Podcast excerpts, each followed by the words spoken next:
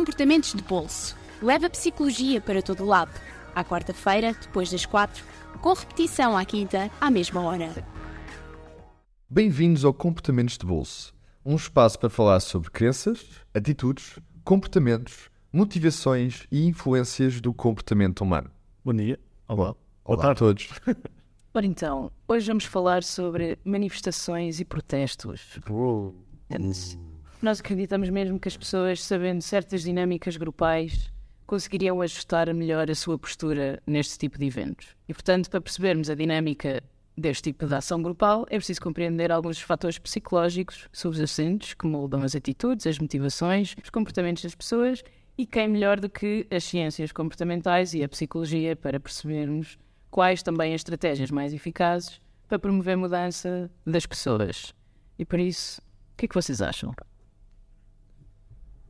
Pá, não sei, acho são, são muitos. Há muitas formas de olhar para isto. Eu acho que se, por um lado, formos pela questão das, das, das teorias, por exemplo, no último episódio, para quem nos ouviu e se, e se recorda, falámos sobre habitação e, portanto, falámos também sobre identidade uh, social. E esta é uma das teorias que também se aplica muito à questão das manifestações e dos protestos, porque não só, por um lado, os grupos com, com os quais nós nos identificamos, muitas vezes são eles politizados e também se sentem na pele aquilo que uh, muitas vezes estas crises que levam a estas uh, manifestações e, portanto, nós, ao identificarmos com este tipo de grupos, acabamos por estar mais à vontade para, e neste caso empolgados, para participar nestas manifestações e para podermos reivindicar aquilo que são os nossos direitos e não só os nossos direitos enquanto pessoas, mas os nossos direitos enquanto um, grupo, basicamente. Pois, eu, eu, concordo completamente com isso, porque algo que está muito presente na cultura de, do protesto e naquilo que origina o protesto de um ponto de vista psicológico é quando nós nos sentimos lesados ou atacados de, de alguma forma. E a verdade é que, dependendo dos grupos a quais nós pertencemos, nós vamos sentir-nos atacados por, por questões diferentes. Por exemplo, se eu vou dar um exemplo aqui da minha vida pessoal que eu tive esta conversa ontem. Mas, por exemplo, se eu, se eu for um fumador e, e começam a, a implementar um, políticas de tu não podes fumar aqui, tu não podes fumar aqui, tu não podes fumar aqui, isso vai, vai fazer com que eu me sinta atacado por, pelo facto de eu pertencer a este grupo. Ou, ou outros exemplos, se eu pertencer ao grupo dos professores e eu vejo que existem aqui muitos problemas em relação às carreiras, à remuneração, eu vou me sentir muito mais provável de me sentir atacado e de ter a motivação para fazer uma greve ou fazer um protesto. Portanto, não é tanto qual é que é o grupo que nós pertencemos, mas ter a noção que os grupos a quais nós pertencemos vão influenciar aquilo que são as nossas motivações e as razões para fazermos greves. Uma das coisas que o Lourenço acabou de dizer relaciona-se com a teoria da, da privação, em que basicamente nós quando nos comparamos a uma situação, por exemplo, do passado ou até de uma pessoa que pode ser considerada padrão, um influencer, etc., nós comparamos-nos e sentimos que ou nós estávamos melhor ou estamos pior. E quando nós estamos pior, neste caso, que segundo esta teoria, faz com que muitas vezes uh, tenhamos a necessidade de uh, equidade e justiça para compensarmos aquilo que nós perdemos. E, portanto, lá está. A identidade social com a privação de recursos ligam-se e podem ser motores e há outros motores também para manifestações e protestos. Há, há tantas coisas que se, que se, pode pegar aqui. Tu pegaste um ponto extremamente interessante e existem aqui dois fenómenos uh, psicológicos na forma como nós olhamos para a justiça. Ou seja, temos a questão da justiça distributiva, que tem a ver com aquilo que nós vemos que é recebido pelas pessoas. Portanto, se eu estou num grupo, eu acredito que se eu trabalho mesmo que as outras pessoas, eu devo receber mais ou menos a mesma coisa que os outros e vice-versa. Isto é uma questão. Portanto, há a questão de será que eu acho justo aquilo que eu recebo e aquilo que o meu grupo recebe. Mas existe outro ponto que muitas vezes não é considerado, que é a justiça procedimental. E o nome procedimental diz exatamente o que é que isto é. Será que eu acho os procedimentos de atribuição dos recursos justos. E existem algumas investigações e alguns estudos que mostram que não é tanto a justiça distributiva, não é só como é que os recursos estão distribuídos, mas é também os processos de decisão que estão por trás da atribuição destes recursos. Portanto, se. E, e há aqui logo uma recomendação para quem está a distribuir recursos, que é transparência, o máximo de transparência possível, é totalmente essencial. Portanto, comunicar às pessoas porque é que os recursos são distribuídos desta maneira e não de outra, é algo que vai aumentar logo a confiança das pessoas no processo e no procedimento. Portanto, acho que é algo também. ah, Ou seja, eu sei que é algo que contribui para hum, ah, o comportamento de, de protesto. Também sabemos outra questão em relação à polarização, ou seja, a tendência que nós temos também em, em tornarmos mais extremos nas nossas atitudes e nos nossos comportamentos, principalmente quando estamos com pessoas que partilham eh, as nossas crenças e as nossas opiniões em relação eh, a determinado assunto e, portanto, no contexto de protestos e manifestações, isso ajuda imenso a aumentar a espiral eh, de radicalismo, principalmente quando ele já lá existe, não é? Portanto, levar a comportamentos mais violentos, levar a comportamentos de vandalismo. Um, e por isso queria também questionar-vos sobre as mil e uma coisas que podem correr mal durante, durante um protesto ou uma manifestação, mesmo que sejam aparentemente pacíficas ou que tenham um objetivo pacífico.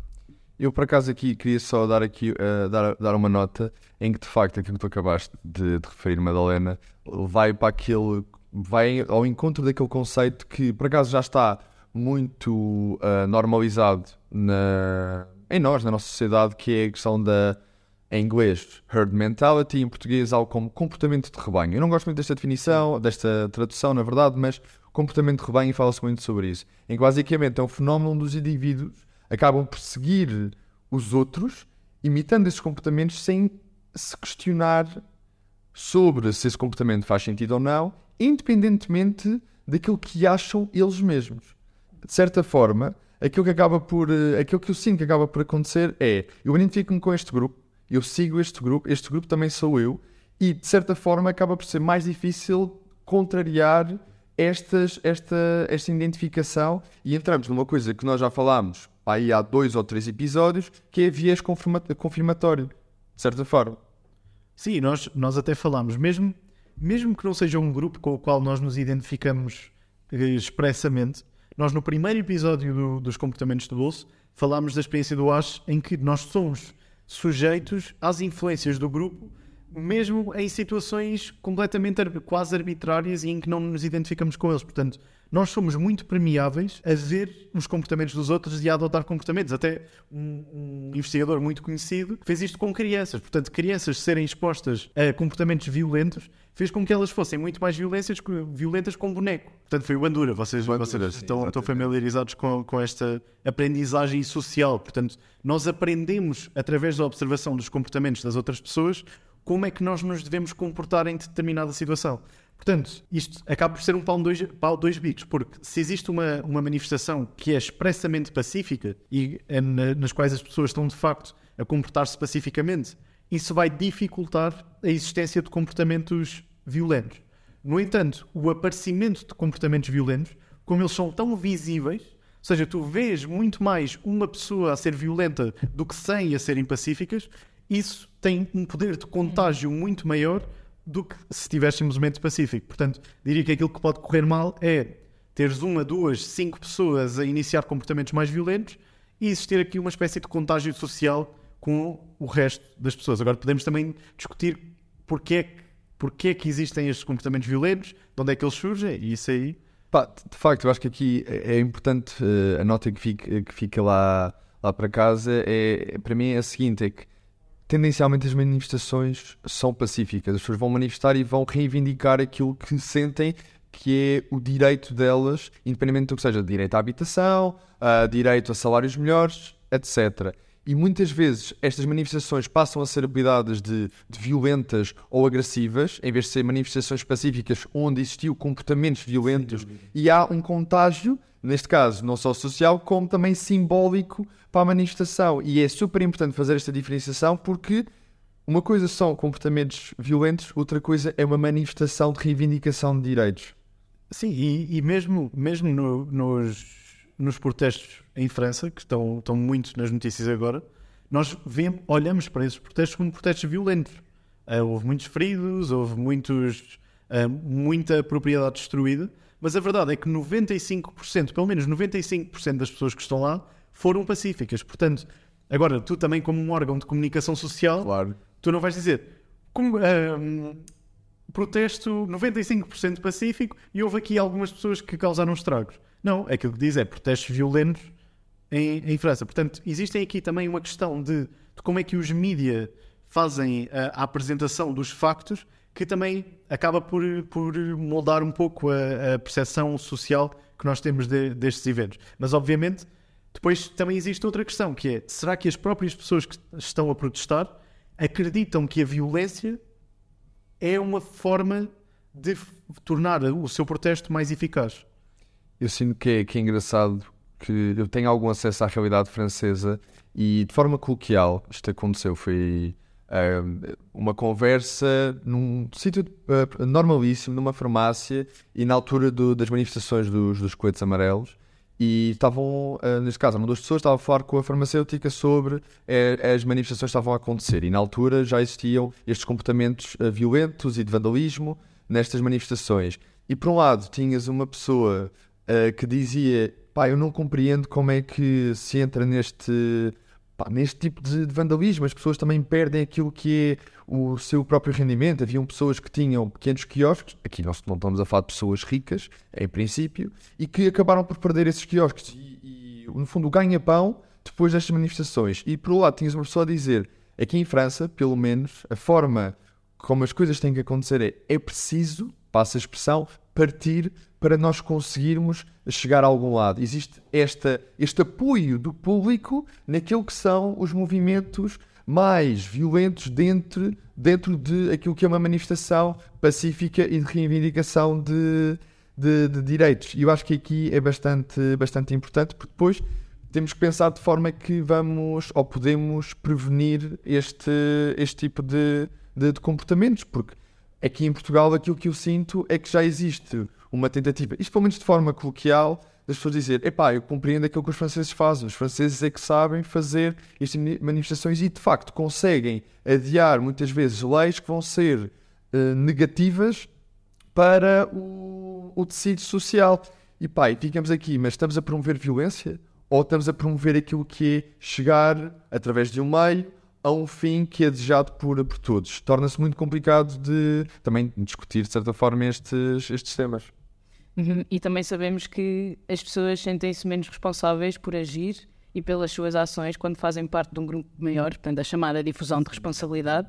E por isso, no contexto de protestos, isto pode levar a que comportamentos mais violentos ou de vandalismo que sozinhos não faríamos, não é? mas que ali, naquele contexto, uh, e que nem se percebe de onde é que veio aquela garrafa que alguém atirou, e portanto somos um bocadinho também responsabilizados por, eh, por aquilo que está que tá a acontecer.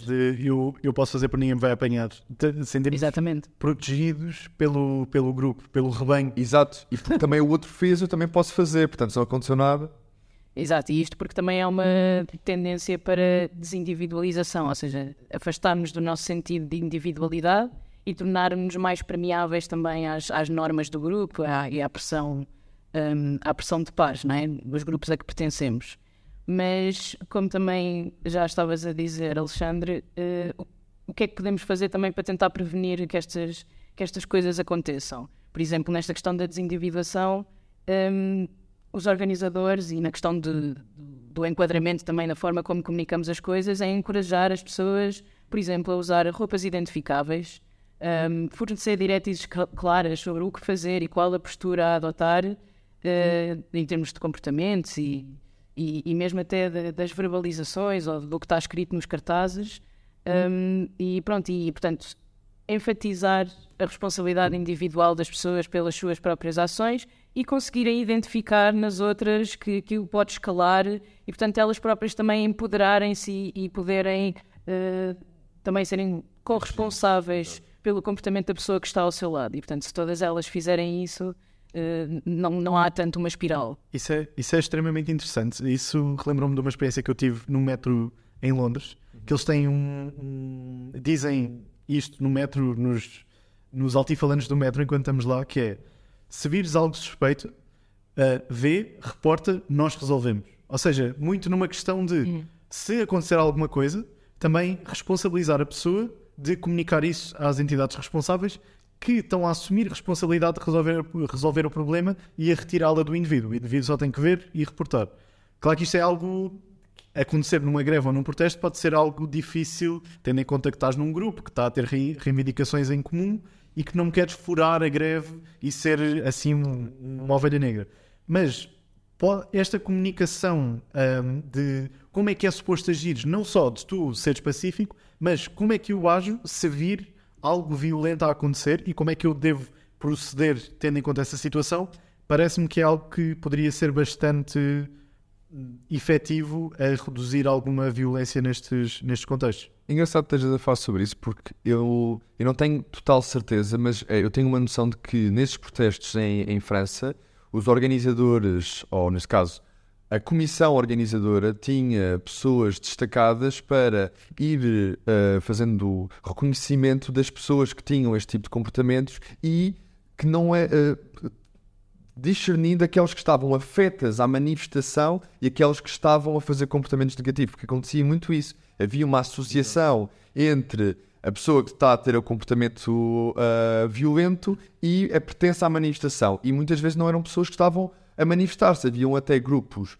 já uh, instituídos e organizados para uh, ter aqueles comportamentos violentos. E acho que isso, de facto, é uma coisa muito importante porque não só protege aquilo que é um direito essencial e consagrado, primeiro, uh, na Constituição, se não estou em erro, que é o direito à greve, e depois o, é o direito a poder-te manifestar e reivindicar aquilo que são os teus direitos básicos sem que exista uma conotação negativa do público e que seja mal visto e que as pessoas deixem de participar também por causa disso. Sem dúvida. Eu, eu Parece-me que essa questão de, da perspectiva e da percepção do público é, é algo extremamente importante falar e vamos tocar ainda neste episódio. Eu queria falar, antes disso, também da responsabilidade do outro grupo que está envolvido na violência das greves. Portanto, existe o grupo dos manifestantes, mas existe também um grupo que tem como objetivo manter a paz e manter a segurança e manter a não violência da situação, que é mais as forças policiais que estão envolvidas. E é muito engraçado porque existe um estudo que mostra que quanto maior for a repressão das forças policiais e maior a violência utilizada pelas forças policiais, não só isso faz com que um, aumenta a violência dos protestantes, portanto, existe aqui um ciclo de retroalimentação de se tu fazes mais, eu também faço mais, como isso não diminui o número de pessoas que vão às greves. Portanto, vai haver greves durante dois dias. No primeiro há violência policial, não há menos pessoas no segundo dia porque houve uh, violência policial e as pessoas que vão têm muito maior propensão a, a fazer esta violência. Portanto, neste tema de o que é que podemos fazer, como é que isto pode acontecer, faz-me todo o sentido que exista também uma espécie de formações e sensibilização a estas forças de como fazê-lo, porque não, não estou aqui também numa perspectiva de crítica e dizer que não sabem fazer as coisas e que não devia ser assim, mas numa perspectiva de talvez não saibam como fazer numa situação de tremenda volatilidade e de emoções. As formações que estas pessoas têm que ter têm que ser feitas em contextos também adversos. Portanto, como lidar com estas emoções que vão surgir uh, de certeza nestes contextos e quais é que são os meios comportamentais a adotar para desescalar a situação e não fazer a situação escalar ainda mais. Portanto, parece-me algo também claramente que pode ser feito nestas, nestas situações. Sim, e acrescentando a isso também, portanto, na, ehm, na redução do conflito intergrupal, estudos também mostram que o contacto com membros de outros grupos e, e, exercícios também de tomada de perspectiva sobre a posição do outro e as necessidades do outro, um, isso também ajuda, portanto, a, a reduzir depois a probabilidade de, de, nos envolvermos em confrontos mais violentos. E, mas pronto, isto torna-se um bocadinho mais simples, se calhar, quando há de facto essa uh, quando os grupos são mais fáceis ou mais acessíveis, não é? Mas, por exemplo, quando estamos a falar de protestos e manifestações em que o intuito é a mudança de políticas públicas, não é? Ou políticas governamentais. E, e quando, quando a mudança, ou seja, mesmo nos protestos que houve nos Estados Unidos, os protestos eram contra a violência policial, certo? Do Black Lives Matter e sim, tudo isso. Portanto, sim, sim, o nível de animosidade que existia já entre estes grupos era extremamente elevado. Portanto, é muito difícil de, de lidar com essa situação e, e eu próprio não tenho, não tenho, uma resposta como atenuar isto. Para além de, já vi também algumas questões sobre haver um maior contacto policial com as populações, portanto existe aqui este contacto, tu não vais lá só quando existem problemas, mas ok, vais de casa em casa, quase como se fosse um vizinho a perguntar, então está tudo bem, como é que, como é que estão as coisas? E assim tu ganhas empatia das pessoas e és visto como um ser humano e não como um grupo abstrato que nos está a causar problemas. Sem dúvida, eu acho que também, não querendo ser muito do, do tema, uh, existe um exemplo de uma, de uma esquadra num bairro em Caxias, não estou em erro, que tem a esquadra mesmo no, no bairro e que faz esse, essa promoção de a uh, população desse, desse bairro poder ir à esquadra e ter até acompanhamento não só educacional como de outro tipo de, de acompanhamento que agora por falha de memória não, não, não me recordo, mas que, ou seja, existe esse contacto, existe essa partilha e portanto as pessoas começam a, a, a se entender e a, e a se conhecer e a perceber o que é que cada, quando se fala aqui em lados da barricada, pode, pode dar, porque também nem sempre é muito bom colocarmos esta ideia mais simbólica de é quase uma guerra, há um lado e há o outro lado, e portanto vamos entrar em guerra, isso também não é, não é, não é importante, mas aqui estamos já a falar em termos, em termos metafóricos. Eu por acaso queria introduzir aqui uma, uma, uma ideia que é da integração social. No fundo, estarmos envolvidos em grupos que estão politizados e isso desempenha um papel fundamental. Eu, por exemplo, na minha experiência pessoal, um, eu durante muito tempo nunca tinha ido a uma manifestação. E depois de começar a envolver-me com grupos que estavam mais politizados, nesse caso de um, de um dos lados do espectro político, eu senti uma, uma necessidade de ir mais às manifestações porque também era algo que essas mesmas pessoas já faziam. E para mim, às vezes, é ainda um pouco um mundo novo de estar ali porque eu não estou, não estou habituado, mas faz-me faz sentido e procura, no fundo, de não só participar na política, naquilo que é o debate entre uh, amigos e, e, grupos e discutir política em si, políticas públicas, mas também naquilo que é a reivindicação dessas políticas cá fora, não só nos nossos grupos mais, mais privados, mais juntos, juntos a nós. E acho que é não sei, são, são tantas uh, influências sociais que nós temos nestes comportamentos que eu próprio, quando estou a pensar e, estamos, e vimos para aqui falar sobre estas temáticas, fico estupefacto que nós somos influenciados por tanta coisa e há tant, tantos aspectos que mapeiam o nosso comportamento que Pá, mas é o nosso comportamento. Nós às vezes só nos esquecemos um bocado disto, que nós somos influenciados desta forma e muitas vezes é positivo, noutras vezes é negativo. E é só sei, é um bocado gira, é vivermos, de certa forma. Sim, até, até o que falaste no início do episódio de, desta questão da identidade dos grupos e os protestos. Portanto, nós são os grupos a que pertencemos que vão moldar muito quais são os protestos que nós achamos que fazem sentido pertencer e ir e reivindicar. Portanto, é algo extremamente importante. Para mim, para mim, pessoalmente, algo que também é extremamente importante é perceber qual é que é o impacto e como é que estes protestos isto tem, tem um impacto, isto muda alguma coisa, isto faz alguma mudança quando estamos a, a, a, protestar contra medidas governamentais ou políticas públicas ou contra o nosso empregador? Contra, não é contra. Sim. Vamos em direção ao nosso empregador. Como, como é que estas manifestações estes protestos podem ter mais impacto e quando é que eles funcionam e quando é que eles não funcionam? O que é que vocês acham sobre isto? Então, acho que isso também tem muito a ver com dinâmicas de poder, ou seja, as greves podem ser mais eficazes para atingir metas quando também perturbam o equilíbrio de poder entre os trabalhadores e os empregadores, ou mesmo até entre os trabalhadores que estão em greve e uh, as pessoas que são afetadas por isso que está a acontecer, não é? Por exemplo, greves nos transportes públicos, ou tudo que seja serviços públicos, não é? Acabamos sempre por ser afetados. Mas, tanto, os trabalhadores podem criar essa pressão económica também que obriga a, a que haja negociações e a fazer concessões, etc., mas a eficácia das greves depende sempre deste equilíbrio e, e, obviamente também do contexto político, não é? Democracias, se calhar também facilitam, mesmo até quando o governo, uh, por exemplo, maiorias absolutas, se calhar não facilitam tanto isso, não é? Portanto, o facto de nós percepcionarmos também uh, que há mais obstáculos a uma eventual mudança e, e pronto. Pois, eu, eu parece-me que existe aqui esta questão do poder, portanto, de certa forma, as greves e os protestos são uma forma de o povo e dos trabalhadores manifestarem este poder que muitas vezes está adormecido e que aparece mais quando eles se juntam em grupos. E dependendo do poder real que eles têm, por exemplo, a CP não haver comboios, não haver meios de transporte públicos, isso é algo muito visível e que é um poder muito grande que eles têm. Portanto, terem esse poder e manifestarem é sem dúvida uma forma de, de aumentar o, a eficácia deste, destes protestos. Algo que me parece também extremamente importante é como é que estes protestos são percepcionados pelo público, pelas outras pessoas, pelas pessoas que estão de fora. Eu, eu já ouvi, por exemplo, eh, em relação aos protestos em França, que são algo distante de nós, aqui uma crítica muito grande do, do povo português de ok, mas a nossa reforma é pior que a deles e nós não estamos aqui a protestar. Portanto, ponham-se na linha e, e juntem-se, e juntem-se, vamos a trabalhar, que isto aqui, vocês têm, têm sorte. Portanto, parem lá com isso. Que é até engraçado que é uma inversão daquilo que aconteceu na crise de 2008, em que os povos do Sul, que nós, nós incluídos, nós andávamos sempre à sombra da, da bananeira, na praia, que não trabalhávamos tantas horas. E aqui é engraçado que pessoas que estão a reivindicar não terem que trabalhar tantas horas ao fim da vida, para nós agora ser estranho e não ser. Epá, é a forma como nós evoluímos neste sentido é muito, muito É, engraçado.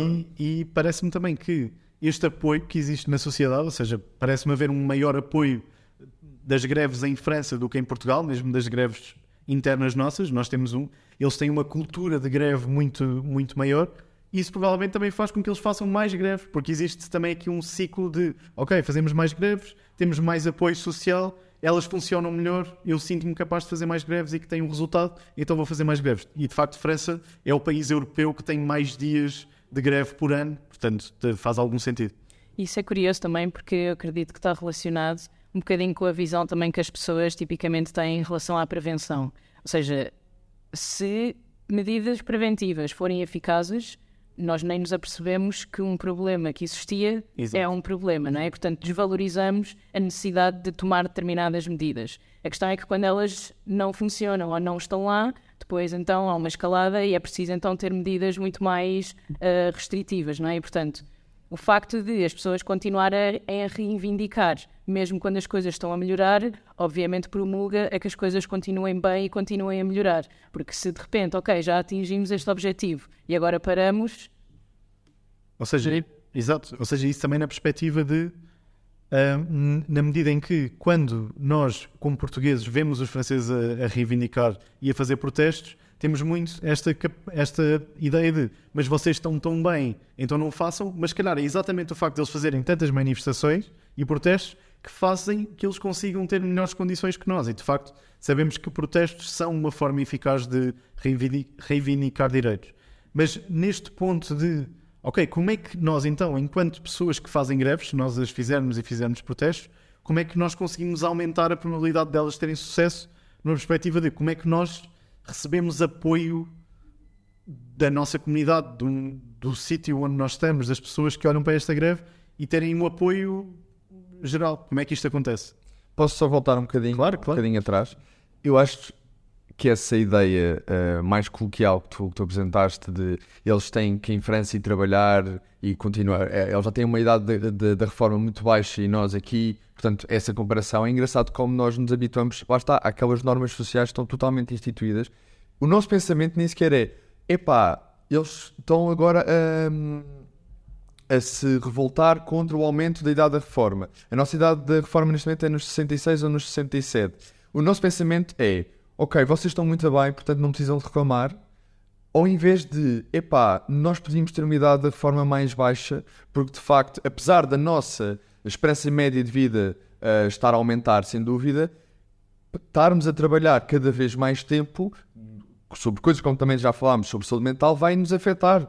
E vai que o no- a forma como nós trabalhamos e a quantidade de horas que nós trabalhamos até ao final da nossa vida é impactante também depois naquilo que é a nossa própria vida a seguir à reforma. Portanto, é engraçado a forma como nós não fazemos este, o movimento contrário, porque nós já vivemos assim, não há, não há o outro lado. Este é o nosso lado já, de certa forma. É, e, e, na realidade nós somos, se nós estamos aqui a, a acreditar que um protesto tem mais, tem mais eficácia quando o povo o apoia, nós somos essas pessoas, nós somos as pessoas que podemos olhar para um protesto e o facto de nós o apoiarmos ou não vai ter alguma influência no, no seu sucesso. Portanto, nós mesmo como pessoas que não estão afetas ao protesto ou à greve, temos influência na sua na forma como ela vai decorrer e no, na quanta influência ela vai ter.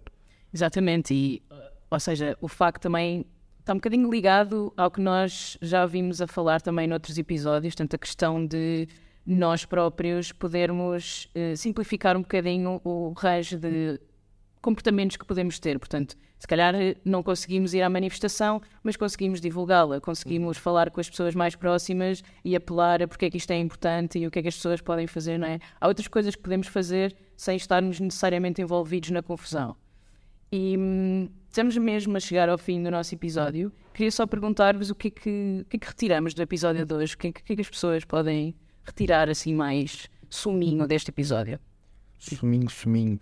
Eu acho que é, para mim, pelo menos para mim, é manifestem-se. Sinceramente, reivindiquem os vossos direitos, porque mesmo que se sinta que não, não chegamos a, a, lado, a lado nenhum, existe cada vez mais um apoio social nesse sentido. Acho que nós em Portugal cada vez mais vamos criando um sentido de comunidade e de promoção daquilo que são os nossos, nossos direitos. Estamos a sentir a crise cada vez mais na pele, seja na habitação, seja nos salários. Os professores estão há meses, e depois tem um, há meses em greve, e isso tem um efeito, e portanto manifestem-se, reivindiquem aquilo que são os nossos, os nossos direitos. O Estado existe para alguma razão.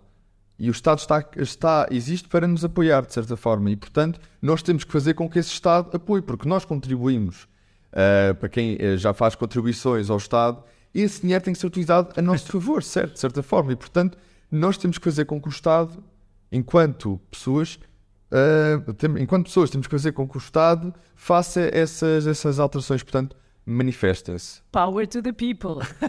Concordo completamente. Se vocês me vissem, eu estava aqui a abanar a cabeça entusiasticamente no, no estúdio. Confere. E se uh, de facto se manifestarem, como é que podem tornar isto mais eficaz? Tentem primar pela não violência e instituir normas dentro da manifestação para fazer com que seja mais difícil haver violência na mesma, porque isso retira a legitimidade daquilo que estão a fazer.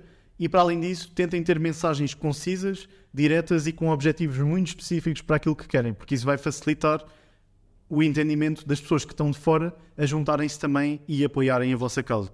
Além disto, comecem e procurem fomentar nos vossos grupos de amigos a discussão política, a discussão social dos nossos problemas, daquilo que são as discriminações que nós vemos no nosso dia a dia, porque se nós estivermos em grupos que estão altamente politizados e altamente.